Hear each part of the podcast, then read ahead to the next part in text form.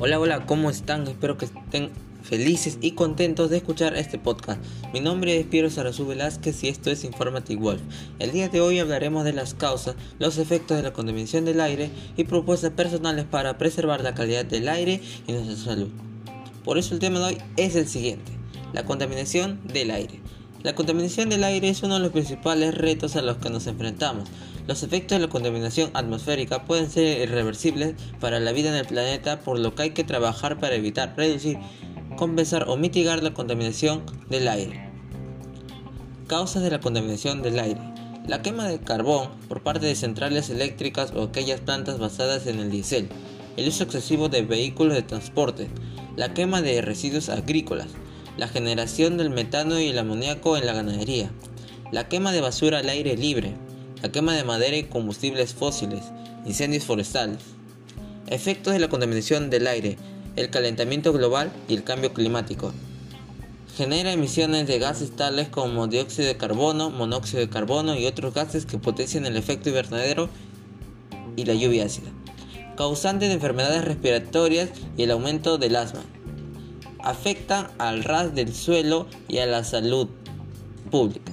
Generación de emisiones a la atmósfera de dioxinas nocivas, furano, metano y carbono negro. Además atacan al sistema respiratorio humano, generando enfermedades respiratorias y ahogos, asma y asma.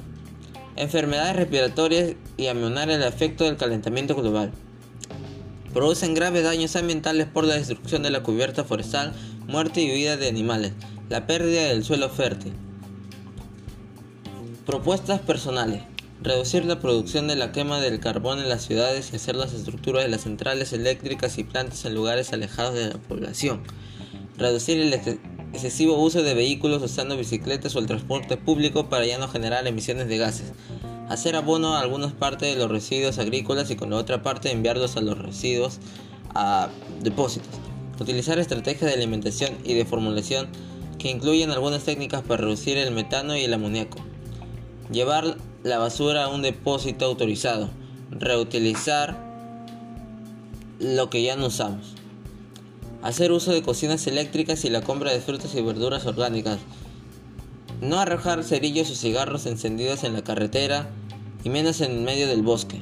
No tirar basura, botellas o vidrios que pueden iniciar el fuego creando el efecto lupa con los rayos del sol. No hagas fogata por más preocupaciones que se tengan. Una flama puede provocar un gran incendio. Bueno amigas y amigas, se nos acabó el tiempo.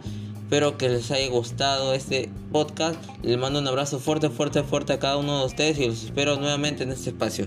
Y no se olviden que la base del éxito en la vida es la buena salud. Gracias.